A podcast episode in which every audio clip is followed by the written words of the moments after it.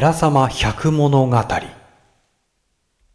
これは島田さんという40代半ばの男性から聞いたお話なんですけども彼は食品メーカーの営業で車用車を使って関東のいろんな得意先を回るっていう仕事をしてたんです。その日島田さんは千葉の成田の方で仕事を終えて車で東京の会社に戻ることにしたんです。午後4時頃に高速道路に乗って最初はスムーズに車を流せてたんですけど東京に近づくにつれて少しずつ車間距離が詰まってきて首都高に入ると本格的な渋滞が始まってしまったんです。その後渋滞がどんどんどんどんひどくなって車が全く動かなくなってしまったんですね。まあ、あの高速道路の渋滞を経験された方はお分かりだと思うんですけどもまあとにかく辛いんです。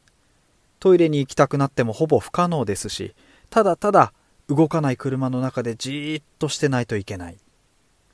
その日も長い時間渋滞が続いてたんですよ。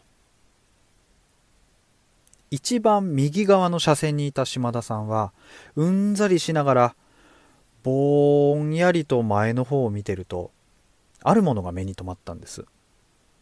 島田さんの一つ前の車の運転席のすぐ外に女が立ってたんです。ボッサボサの長い髪でボロボロの白くて汚いキャミソールみたいな服着てて裸足の足も汚れてるんです。その女が身をかがめて前の車の運転席の窓から中を覗いてたんですよ。でも前の車だったり近くの車の運転手はどうやら気づいてないようなんです。首都高の上ですよ。あまりに異質な光景だったんですね。島田さん目が離せなくなってその女のことしばらく見つめてたんです。すると急にその女がこっちを振り向いた。島田さん目が合ってしまったんですね。とっさに目を伏せたんですけど女満面の笑顔だったんです。目が合っちゃった。どうしようどうしようどうしよう。そんな風に考えてると前の車が少し前進したんです。つまり島田さん進まなければならないんです。自ら女の方に近づいていかなきゃなんないんですよ。ブレーキから足を離すとゆっくりと車が動き出して女の方に近づいていく。前の車が停車して島田さんまたブレーキをゆっくり踏んで止まったんです。運転席のドアのすぐ外にはあの女が立ってるんです。島田さん前しか見れなかったんです。女の方を向くことができなかったんですよ。すると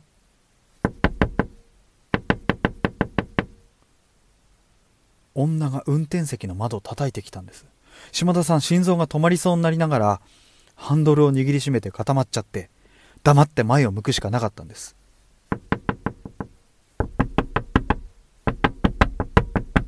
女はずっと車の窓を叩いてくる。逃げ出せないんですどうやっても。前の車が少し前進する。島田さんの車が少し前に進む。女は島田さんの車の後歩いてついてくるんですよ。またでも窓の方見れないんです。見ちゃいけない。気が狂いそうになりながら、島田さん耐え続けたんです。どれぐらい時間が経ったか。中央道の手前に差し掛かると、次第に渋滞が解消されて、走れる距離が少しずつ多くなってきたんです。それでも女はずっと島田さんの車を追いかけて、窓叩いてくるんですよ。そして、やっと渋滞を抜けた島田さんはアクセルを思いっきり踏んで女を振り笑ったんです。ああ、ああ、ああずっと抑えていた声が出たんです。息を切らしながらバックミラーを見ると、女はどんどん小さくなっていったんです。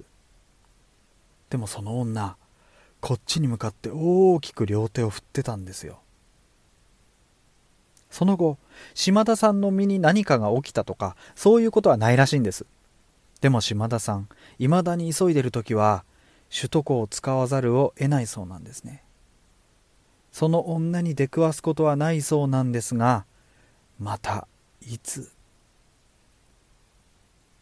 そんなお話を聞かせていただきました。ありがとうございました。